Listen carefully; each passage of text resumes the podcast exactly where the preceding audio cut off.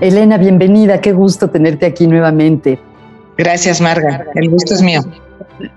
Fíjate, Elena, que el podcast que grabamos hace unos meses, en el que tú hablaste de Flow y de Mihai Csikszentmihalyi, ha sido uno de los podcasts más escuchados de psicología y felicidad.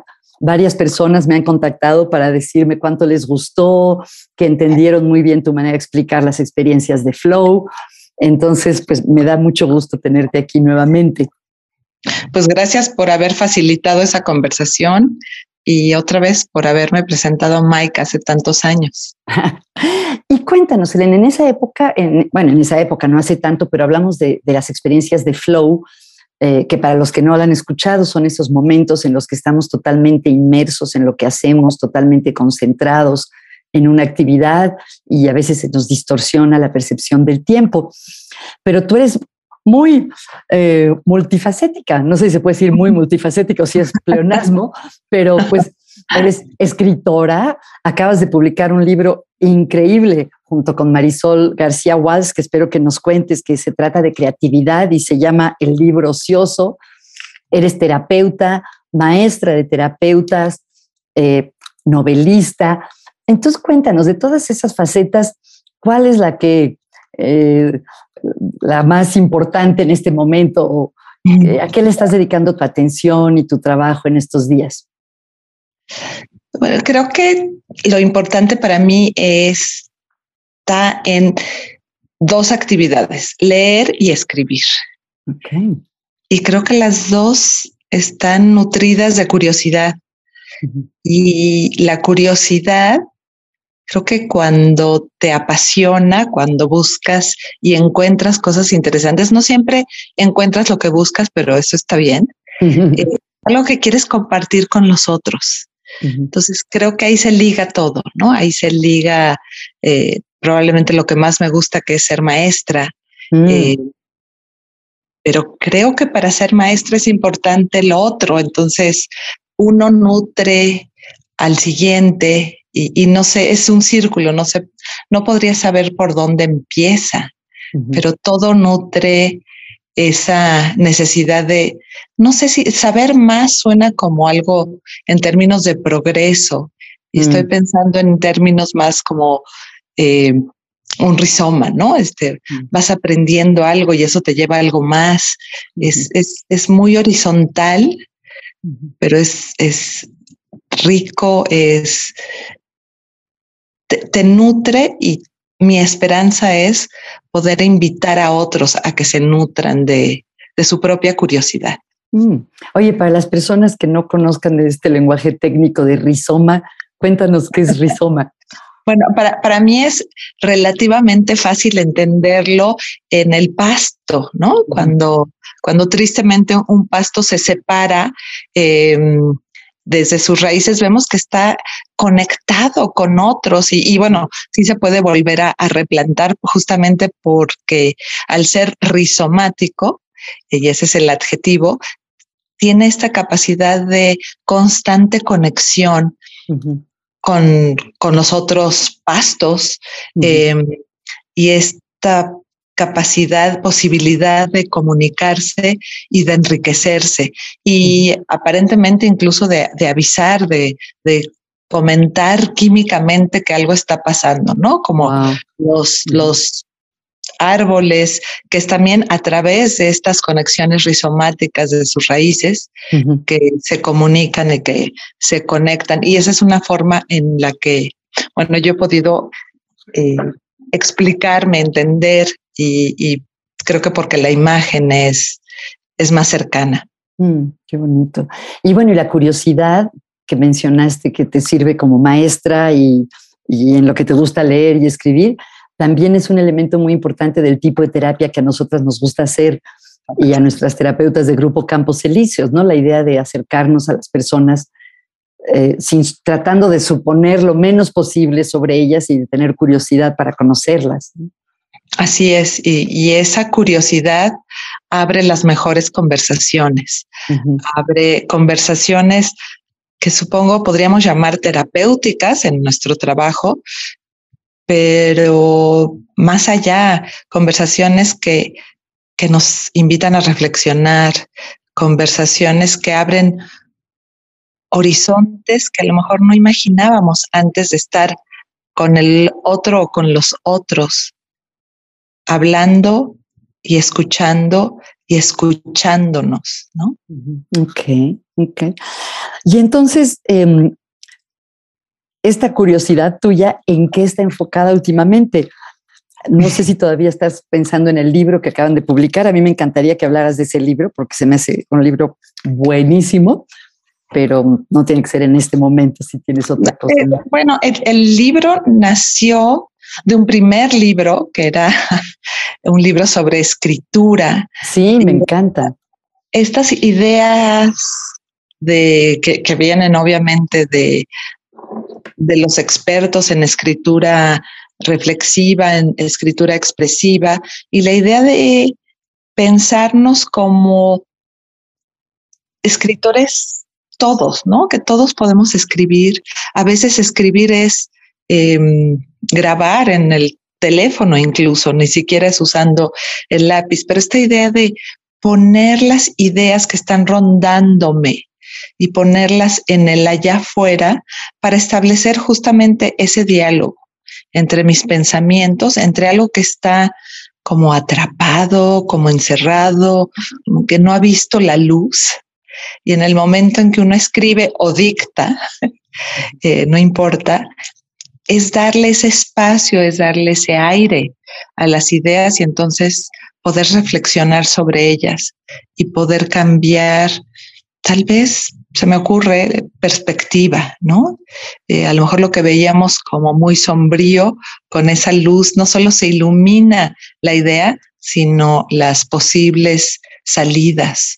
O, o la luz hace que aquello que parecía ser tan pesado, ahora sí que a a la luz se vuelve mucho más frágil, mucho menos importante, mucho más fácil de, no sé, insisto, al, al, compartirlo, algo mágico pasa y al compartirlo a veces solo con el papel, algo mágico pasa que pierde su poder. Mm. O, tiene otro poder, ¿no? Un poder diferente. Y a lo mejor ese es el poder, no sé, estoy pensando ahorita en, en términos de resiliencia, ¿no? Que a veces lo que es tan pesado, lo que es tan abrumador, cuando lo podemos ver, cuando está ahí afuera, eh, no solo se vuelve algo soluble, sino que puede volverse algo que nos hace ser mejores personas, que nos hace reflexionar y meditarnos distintos. Mm. Y ese libro es muy bonito porque tienes como preguntas para animar a la persona a empezar a escribir, ¿no? Como eh, preguntas que disparan un proceso de escritura. Em, por cierto, el libro está disponible gratuitamente, ese es un gran acto de generosidad, un regalo de tu parte, Elena. El libro sobre escritura, ¿cuál es el título exacto, Elena? Porque me acuerdo perfecto de la portada, que es amarilla, me acuerdo de las ilustraciones, pero en este momento no tengo el título en la mente. Y vieras que yo tampoco, ahorita lo encontramos. Pero bueno, eh, sí ponemos la liga para que la gente que quiera, que quiera revisarlo lo, lo encuentre. Pero es justo eso. de Grupo es, un, es un manual, es un, eh, es un libro de ejercicios, es, es un libro que invita a explorar y escribir. Y como lo hice con Marisol García Walsh, que fue mi editora, de ahí surge la idea de hacer este segundo libro. Y, mm, la cercanía con Marisol me hizo invitarla a que lo escribiéramos juntas y fue realmente algo maravilloso porque em, generamos esta idea de, dos voces que se complementan, dos voces que se suman. Y creo que eso es lo que hace muy interesante a este segundo libro, que es el libro ocioso a este segundo manual, ¿no? A veces eh, llamarlo libro lo, hace un poco grande y es, realmente son dos manuales de ejercicios, uno de escritura y este segundo de creatividad, con la misma idea, invitar a las personas a, a encontrar o a reencontrar su creatividad. Yo sí creo que todos somos creativos. No sé, ¿qué piensas de eso, Marga? Que todos somos creativos. Pues una cosa que dicen ustedes en el libro y a mí me gusta mucho, eh, hablan de la creatividad con C minúscula y la creatividad con C mayúscula. Yo creo que, como dicen Marisol y tú en el libro, em, a veces pensamos en la creatividad como algo que tiene que transformar al mundo, ¿no? Que tiene que ser una cosa completamente nueva, diferente de todo. Y en ese sentido, pues creo que como que eso impone, incluso paraliza, o al menos a mí me paraliza. Pero si pensamos en la creatividad con C minúscula, en pequeñas maneras en las que podemos reacomodar cosas, eh, ángulos eh, que podemos iluminar usando la metáfora que usabas un momento, que a lo mejor no, no, no están vistos muchas veces. Como esa pequeña creatividad, sí creo que todos la tenemos, ¿no? Sin ir más lejos, hoy en, en el ITAM, en mi clase, los alumnos tenían que presentar un trabajo final, cada uno tenía que hacer como un póster, y aunque la instrucción para todos era la misma, absolutamente cada uno fue diferente, desde el colorido, el diseño, los conceptos o las palabras que incluían. Entonces creo que si, si redefinimos la creatividad, la empezamos a ver. Oye, pero nos tienes que contar, ese libro, los dos me encantan, y este de creatividad, tiene muchos ejercicios prácticos que ustedes proponen justamente para que las personas eh, pues le pierdan el miedo a la creatividad. ¿Nos podrías compartir algunos de estos ejercicios, Elena? Sí, primero porque me acabo de acordar, el primer manual se llama El arte de escribir, una guía para expresar y reflexionar. Precioso. Tenía que, llegar al nombre. Em, una de las cosas importantes, hemos tenido algunas conversaciones después de haber liberado al libro y algo que, ha subrayado Marisol es que a veces lo que nos hace ser creativos es justamente eh, poner constricciones, ¿no? Entonces, se me ocurre ahora que uno de los ejercicios podría ser em, pinta con eh, esmaltes de uña, ¿no? O sea, busca todos tus esmaltes de uña y pinta en un cartón y solo usa esmaltes de uña, porque lo que subraya este manual es que lo importante, sobre todo para invitar a la creatividad, es el proceso, el proceso creativo. Y cuando estamos constreñidos, cuando nos ponemos límites, cuando sabemos que el resultado no va a ser importante porque estamos haciendo un dibujo una pintura en un cartón con esmalte de uñas. Entonces se genera algo muy importante que es saber que nos podemos divertir, involucrar, invitarnos a ese juego que puede ser en ese momento un juego divertido, pero que ese juego divertido también nos va a invitar a hacer juegos más serios, si eso es lo que nos interesa, ¿no? Si nos interesa escribir o pintar o hacer cerámica o coser o bordar, eh, ¿cómo nos invitamos a ese momento donde queremos compartir algo con los demás? Y creo que también en eso regresamos a ese punto de con los otros, porque sí hay gente creativa que no le importa y que no quiere compartir, pero la mayor parte de las personas quiere transmitir, eh, invitar al diálogo a través de su obra. Entonces, para hacer eso, creo que es muy importante invitarnos a ser libres, a jugar, y en ese sentido es que los ejercicios con constricciones, eh, eh, haz un con papel y simplemente tus manos y recortando, jalando pedazos del papel, haz una hoja con ilustraciones de espacio. Eh, en fin, la idea es justamente eso. Em, yo recuerdo que en alguna época para ponerme a escribir decidía hacer un texto donde todas las palabras empezaran con una consonante. Podía ser la P o la T. por supuesto, no quedaba nada que quisiera yo compartir con nadie, pero el ejercicio era de lo más divertido y agradable. Y creo que lo que lo hace justamente agradable es eso, que no estoy pensando en el resultado, que, nos, que sé que hacer un texto con puras palabras que empiecen con P eh, no va a ser algo digno de, de ser compartido. Pero el momento de hacerlo, eh, la necesidad de buscar en mi mente todas esas palabras con P que tengan algún sentido, eso es lo que invita a la creatividad. Por supuesto, la creatividad con C mayúscula y la creatividad con C minúscula es una idea de nuestro amigo Mike Csikszentmihalyi y por eso eh, lo recuerdas. Eh, y creo que sí, esa es otra de las cosas importantes y por eso te creo que te vino a la mente porque podemos ser creativos cocinando o podemos ser creativos en la sesión de terapia o podemos ser creativos eh, en una nueva ruta al trabajo. En fin, la creatividad con C, con C minúscula, bueno, y con C mayúscula para quienes tienen esa capacidad. Esa suerte. Es infinita, ¿no? Es infinita, entonces sí. Oye, eh, volviendo al libro, porque me acuerdo que tiene ejercicios buenísimos.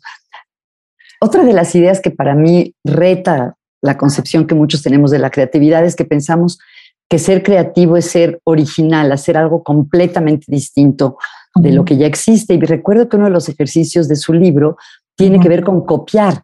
¿Nos puedes contar un poquito sobre eso? Sí, em, la idea de originalidad es más o menos reciente, si no me equivoco, es como del siglo XIX. Em, es más, cuando uno tiene la oportunidad de ver, por ejemplo, arte pictórico de Asia, ¿no? estoy pensando en, en específico las pinturas estas minimalistas que se hacen en India. La idea es reproducir una historia generalmente religiosa o sobre alguno de los eh, miembros de la aristocracia o sobre estos animales que tienen esta doble función de ser espíritus. Y la idea no es hacer una pintura original, la idea es regresar a, la fuente y expresar tus sensaciones en esa pintura. La idea de originalidad creo que tiene su encanto, por supuesto, no, no, quisiera que no, no existiera, pero nos limita enormemente. Una de las preguntas que hacen casi todos aquellos que quieren escribir, por ejemplo, es, ¿tengo algo nuevo que proponer? Porque eso nos pesa, ¿no? La idea de originalidad. Y nadie va a expresar con tu voz y con tu experiencia lo que tú puedes hacer. Entonces, en esos términos podríamos decir que todos somos originales pero por otro lado hay un encanto en, la repetición, em, hay una forma, no sé, estoy pensando en alguien describía a un consultante que había hecho un cuadro eh, por números de esos de pintar por números. Hace mucho que no los veo, espero que todavía existan. Y sí existen y son maravillosamente relajantes y se vuelven procesos hipnóticos donde la persona aprende mucho de sí misma y simplemente encuentra ese momento, ese medio. Y es en algún sentido, obviamente, lo menos original que existe. Mm, sí, porque además tienes que poner el color que te indican en el donde está ese número. Y yo me pregunto cuánta gente que empezó pintando estas pinturas por número no decidió o no lo llevó eso a hacer algo más o algo diferente, que a lo mejor ya tenía más su impresión personal. Pero a veces necesitamos, sí, copiar, copiar un texto tal cual. Bueno, no, pero no, para, no para la escuela, por favor. No, no, no, no. Bueno, para la escuela siempre y cuando lo citemos. Lo citamos. Pero es, es, simplemente eso. A veces em, hay muchos cuadros, muchos pintores que, que fueron a museos a pintar y de forma exacta copiando un cuadro de sus eh, pintores predilectos. Y en ese proceso de imitar, en ese proceso de copiar, fueron descubriendo, por supuesto, por un lado, las técnicas y las formas de hacerlo, como lo había hecho ese pintor anterior, pero entonces descubres cosas tuyas, cosas que quieres expresar de forma diferente. Entonces sí me parece que es un súper primer paso. Cuéntanos del ejercicio, uno de los ejercicios en el libro. Recuerdo que sugerían tomar una foto de un cuadro famoso y, por ejemplo, no sé, las meninas de Velázquez, por ejemplo, y pegarle una foto de la cara de uno a, las meninas, por ejemplo. Eh, no sé si recuerdo bien. Sí, sí, exacto. Y, esa es la idea. También un poco perderle el miedo, eh, tener esa relación más tú a tú con las obras de arte, ¿no? Entonces, pues sí, ¿qué, qué pasa si, si en vez de que esté Diego Velázquez en, en, en un autorretrato, se pone la, la, cara de uno que quiere pintar. ¿no? Y entonces, ¿qué, ¿qué, pasa con eso? ¿Qué, qué, nos dice? Em, y, y, qué pasa si le cambio el ropaje a una menina y la pongo en jeans y tenis? en fin, eh, eh, la idea es esa, jugar con ese cuadro de tal forma que ese cuadro me pertenece. Una vez que ya pude jugar con él, me pertenece y me permite pensarme como alguien que puede hacer algo. A lo mejor, a lo mejor en la pintura ni siquiera es algo que yo sepa hacer, pero puedo hacer un collage, ¿no? Donde puedo poner alguna idea mía, cuando puedo expresar algo que estoy pensando, algo que estoy sintiendo, entonces ya hay una acción creativa. Y creo que eso es otra vez lo, lo interesante accionar, poner de mí algo, porque así es como dejo de ser simplemente espectadora y me mm. vuelvo parte de, la creación continua en la que estamos los seres humanos. Mm. Eh, estoy pensando en, agricultores que han sido tan creativos, que han cambiado la forma en que no, no solo eh, la tierra es utilizada, sino en poner más cerca, más lejos.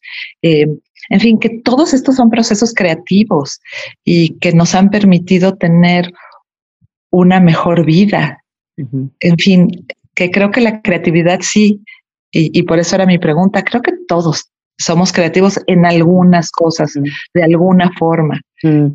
Oye, una pregunta, Elena, estaba pensando, ¿la creatividad se transfiere, digamos, si alguien ejerce la creatividad pintando, un doctor que tiene el hobby de pintar, ¿tú crees que eso hace más probable que sea creativo en el quirófano y se invente un nuevo procedimiento de cirugía o son como dominios separados y uno ejerce la creatividad básicamente en un dominio? También recuerdo que fue Mike Csikszentmihalyi quien decía en su libro que Winston Churchill pintaba Sí. Y que mm, Einstein tocaba el violín. Cierto. Y que no eran especialmente buenos ni pintando ni tocando el violín, ninguno de los dos, pero que eso les creaba como que espacios, a lo mejor hoy diríamos de relajación o espacios de reflexión, y creo que sí, yo sí creo que cuando podemos, eh, usaste la palabra transferible y yo creo que sí, que sí se transfiere ese estar con uno mismo o ese poder relajarse o ese poder ser más juguetón y activo en, en otros medios o de otras formas. okay. ok. Oye, ¿y a ti te va a ver la gente porque sabe que te interesa? O sea, ¿va un consultante a verte porque quiere ser más creativo? ¿O en qué ámbitos tú pones a prueba o experimentas estos ejercicios para invitar a la creatividad? trabajo en dando clases con equipo de reflexión y esta es una forma muy interesante de, de, trabajar porque entonces el grupo de alumnos también se vuelven el grupo de de reflexión para un consultante. Y creo que esa es la invitación, tener estos equipos que hacen eh, sus reflexiones, las presentan al consultante de una forma donde el consultante puede pensarse de forma diferente, eh, donde no va a recibir consejos ni juicios, pero que al escuchar cómo ha sido escuchado, eh, abre puertas para ver su situación para, de forma diferente, para tomar perspectiva. Y creo que ahí sería donde siento que me invito e invito a mis alumnos y por lo tanto invitamos a nuestros consultantes a ser más creativos. A lo mejor habría también que, explicar un poco para las personas que no están familiarizadas tanto con la terapia. Eh, uno normalmente piensa en la terapia como un terapeuta y un cliente o paciente o consultante, como decía Elena. Y el equipo de reflexión es una forma diferente de trabajar en la que efectivamente hay, digamos, una terapeuta y una consultante o clienta, pero también hay cinco o seis terapeutas más que escuchan la conversación que tienen la terapeuta y el cliente y después comparten lo que ellos están pensando, lo que la conversación que escucharon les hizo sentir y pensar, sin juzgar, sin dar consejos, y entonces se abre todo, o sea, imagínate, muchas veces nosotros decimos pues que seis cabezas piensan más que una, ¿no? la persona que acude a una sesión de terapia tiene la oportunidad de escuchar muchas perspectivas diferentes. Y este también es un entrenamiento, entonces estamos, nos seguimos entrenando como terapeutas al escuchar, por supuesto, a los consultantes, a los clientes, pero también para escucharnos nosotros como terapeutas, eh, cuáles son nuestras preguntas, eh, que generalmente eso es lo que abre la conversación, ¿no? las preguntas, realmente regresamos a la curiosidad, las preguntas que nos permiten reflexionar.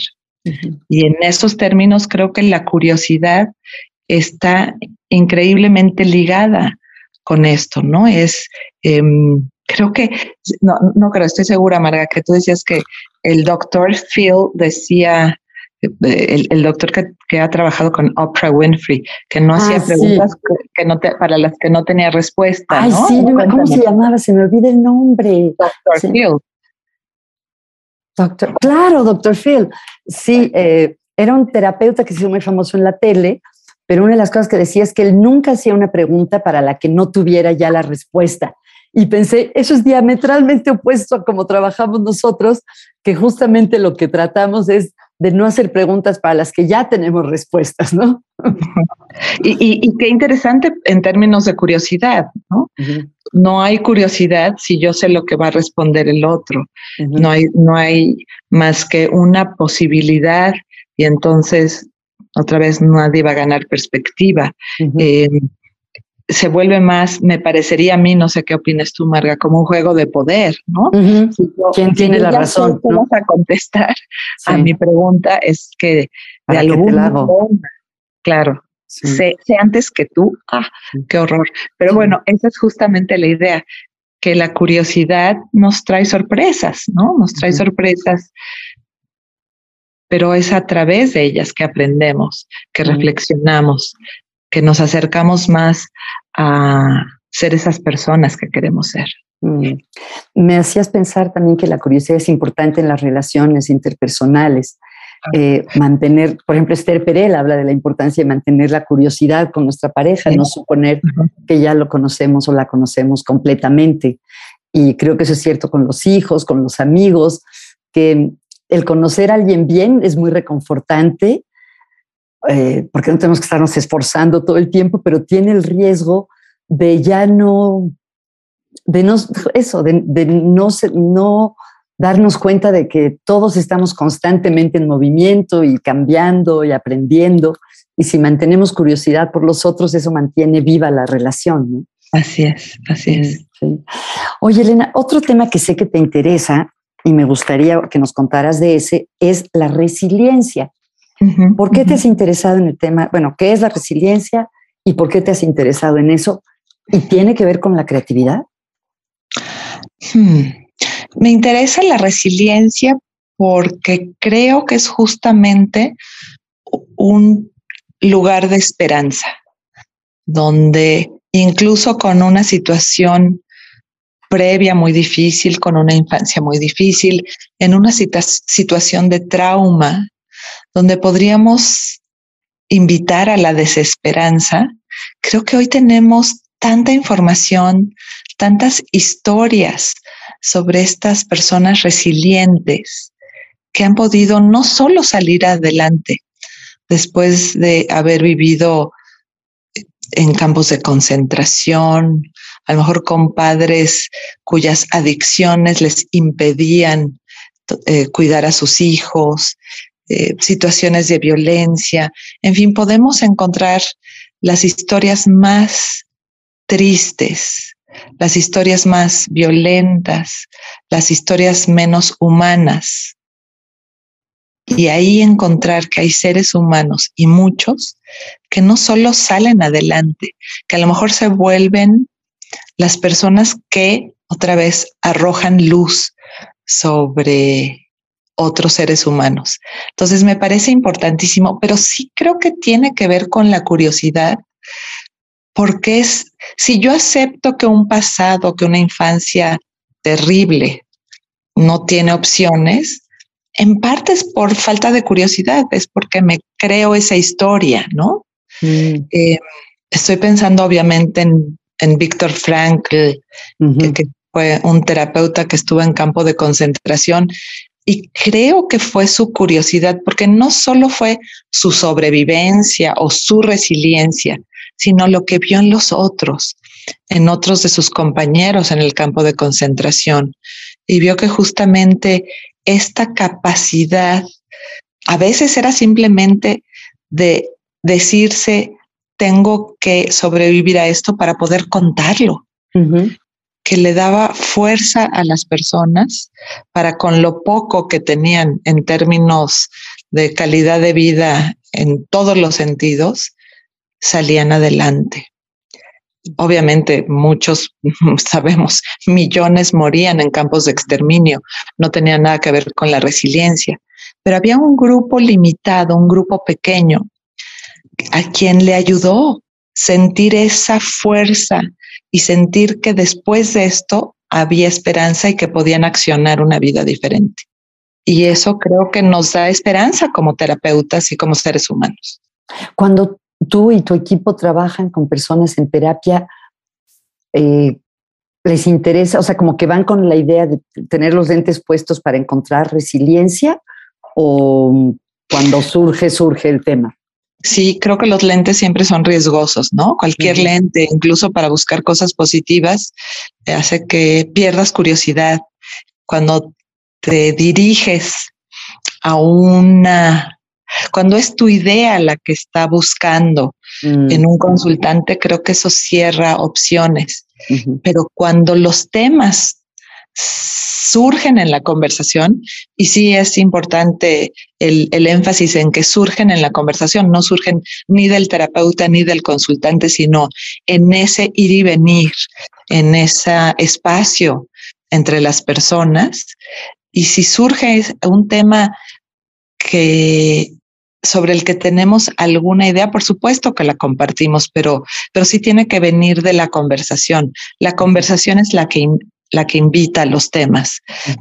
y, por eso creo que es tan importante que los terapeutas sean curiosos y que los terapeutas sepamos de muchas cosas porque no sabemos qué puede venir en una conversación. Y a si en la conversación algo así viene de curiosidad o de resiliencia, qué importante de, fluir, ¿no? Es de, creo que, que, queda claro para quienes hayan escuchado el podcast anterior que tanto a ti como a mí la idea de fluir nos ha sido fundamental, nos ha sido muy importante, pero buscar en un consultante para encontrar si fluye o no fluye sería cerrarnos. Entonces, es, es una de estas cuestiones paradójicas donde si lo buscas a lo mejor no lo encuentras porque mm. estás buscando y, algo tan específico que no está ahí.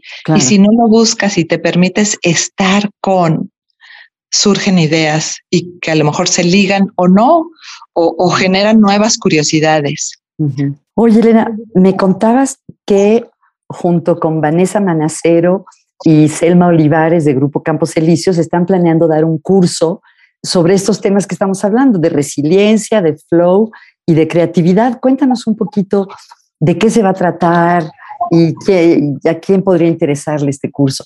Sí, yo creo que a terapeutas y a, un eh, público mucho más amplio, eh, esta idea de saber más de la resiliencia, saber más del fluir, saber más del accionar desde la curiosidad y la creatividad, es algo que nos ayuda otra vez a ser, eh, como diría un libro de Margarita Tarragona, una mejor versión de uno mismo.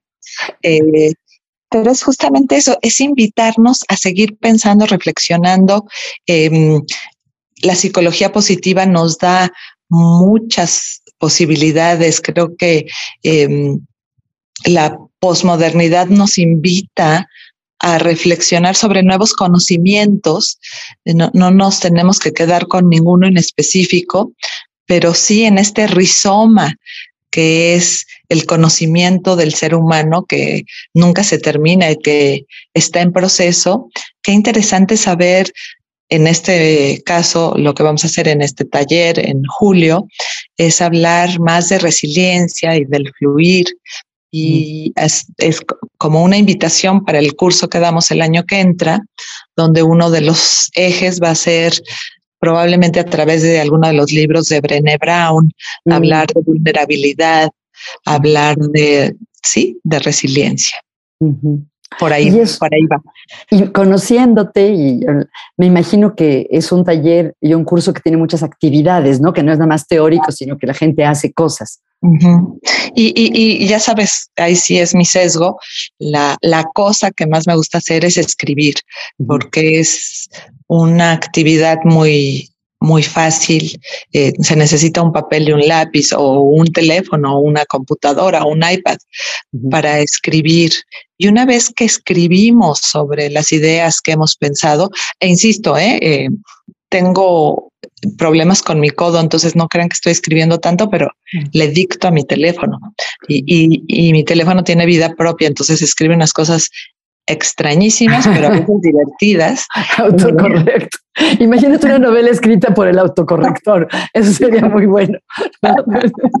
Pero bueno, el punto es que otra vez así se puede empezar. Y si algo de lo que escribo, entre comillas, dictando, y después se tiene que corregir, obviamente se, se corrige, pero esa es la idea que de alguna sé que hay gente que lo puede hacer pintando o bailando o, o, lo puede hacer eh, bordando, en fin, ¿cómo, aterrizar las reflexiones para que no se pierdan, ¿no? Alguna vez alguien decía que, que hacemos garabatos fantásticos mientras no nos damos cuenta que los estamos haciendo, ¿no? Y que cuando ponemos eh, la, la, vista en un garabato y lo queremos repetir, ya no sabemos cómo. Un poco esa es la idea.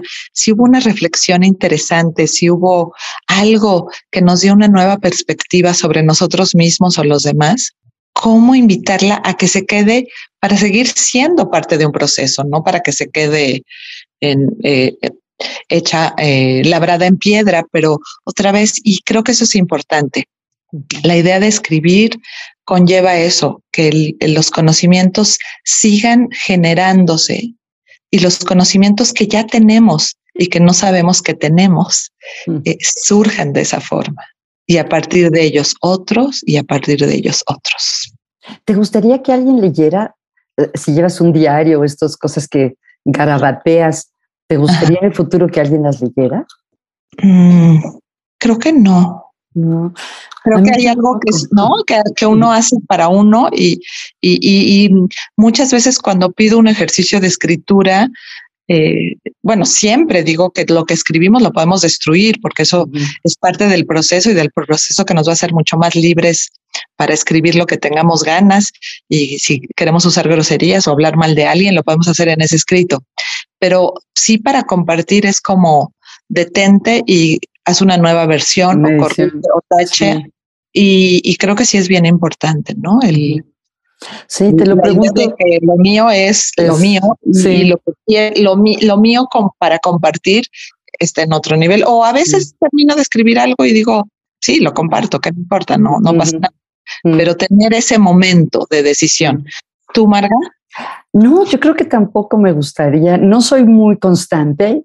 He tenido épocas que sí llevo un diario. Eh, hace un tiempo empecé un diario de una sola frase, eh, que mm. vienen las fechas todos los días del año durante cinco años y nada más hay espacio, dos líneas para escribir una oración. Lo empecé un tiempo, pero a veces me, me, pregunto, el otro día estaba escuchando una entrevista con alguien que escribió una biografía de su mamá, gracias a que su mamá había guardado todas las cartas, todas las notas, sus diarios, y después de que la madre murió, este hombre que es periodista hizo como una reconstrucción. Y entonces me, me pregunté eso, si la mamá dejó todo, a lo mejor porque quería que alguien leyera todo o a lo mejor no pensaba que se iba a morir todavía y tenía planeado destruirlo. Pero en fin, ya nos estamos desviando un poco, creo. No, pero sí, sí es muy importante, es interesante. Cualquier actividad creativa, eh, si no la quieres compartir, sí, la única forma es destruirla, ¿no? Pero cualquiera de estas actividades puede ser una invitación para hacer algo que sí quieras y sí puedas compartir. Entonces. Ok. Oye, Elena, a los siempre, como sabes, les pregunto a mis invitados qué están leyendo hacia el final del episodio. En tu caso, creo que te debía haber preguntado al principio porque lees tanto que podrías pasarte un episodio entero hablando de lo que lees. Pero bueno, para seguir nuestra tradición, ¿qué estás leyendo en estos días? Y como nunca me acuerdo, Marga, me los puse ah, y los tienes, ok. ok, ¿cuál es este? Estoy leyendo la isla de Bali que escribió Miguel Covarrubias, porque esto es importante para la novela que estoy escribiendo ahora con Marisol García Wallace. ¿Tiene que ver con Bali o con una isla? Tiene que ver con Bali y con Miguel Covarrubias. Ah, wow.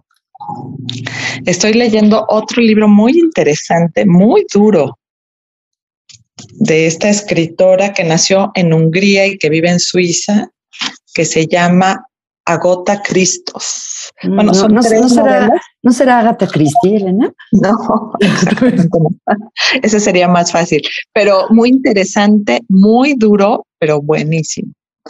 ¿Y, cómo se llama el libro? Perdón. ¿Cómo se eh? Son, son tres y es The Notebook, The Proof y The Third Lie. Y bueno, estoy leyendo muchas cosas como siempre, pero estoy releyendo y eso sí es una invitación porque releer es delicioso. Releer es reencontrarnos con nosotros mismos cuando leímos en alguna otra ocasión. Y esta es una de mis novelas predilectas, se llama Fugitive Pieces. La escribió Anne Michaels, que es una poetisa canadiense que ha escrito, bueno, esta novela y después de muchos años creo que escribió una segunda novela.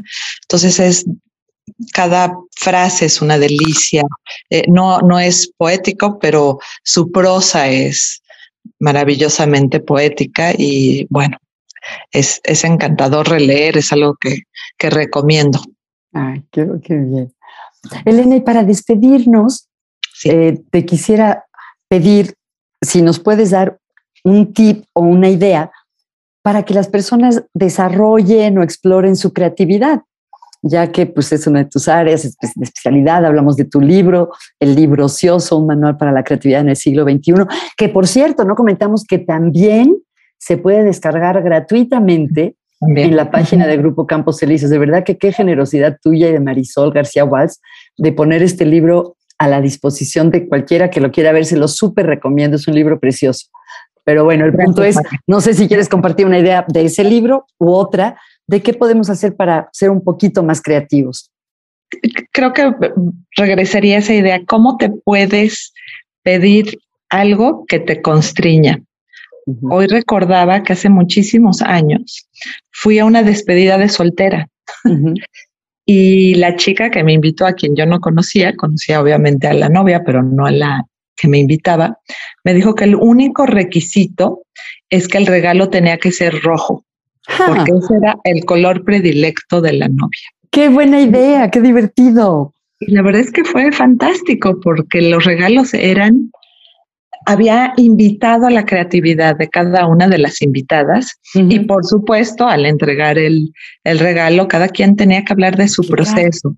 Entonces, creo que es eso, que, ¿qué puedes hacer pequeño en, en la forma en que te vistes, en la forma en que cocinas, en la forma en la que a lo mejor lees, a lo mejor nunca te has invitado a leer dos libros al mismo tiempo. ¿Qué pasaría si, si haces eso? Un primer pequeño paso en una dirección nueva, algo que, no habías hecho. Em, poner música y bailar para los que somos torpes en el baile. Nadie nos tiene que ver y no le tenemos que contar a nadie. Pero abrir esas opciones, esa sería, no, no sé si es un, es un tip, pero es por ahí una, una sugerencia de algo más bien que yo he hecho y que comparto, ¿no? De abrirme a cosas que, que sé que nunca voy a hacer de forma creativa con C mayúscula, pero que me invitan a esa diversión, a ese gozo. Ah, muchas gracias, Elena. Qué gusto hablar contigo nuevamente. Y pues de verdad que aprecio mucho todo lo que has compartido con nosotros. Vuelvo a invitar a nuestros amigos a que descarguen los libros que están disponibles gratis en la página de grupo camposelicios.org. Uno se llama El arte de escribir y el otro se llama El libro ocioso, un manual para la creatividad en el siglo XXI. Y les quiero pedir a las personas que nos escuchen que si les gusta el podcast, por favor, pónganos una calificación o dennos like o cuéntenle a alguien sobre psicología y felicidad, porque no sé si saben que la manera en la que las personas conocen podcast es sobre todo cuando se las recomienda algún amigo. Gracias nuevamente, que estén muy bien. Gracias, Marga. Y bueno, eh, antes de despedirnos, quería pedirles a las personas que nos escuchan que por favor, si les gustó el podcast, que nos den un like o una calificación o que le digan a alguien, porque eh, resulta que la gente oye nuevos podcasts y alguien se los recomienda. Es el camino más probable de conocer nuevos podcasts. Muchísimas gracias.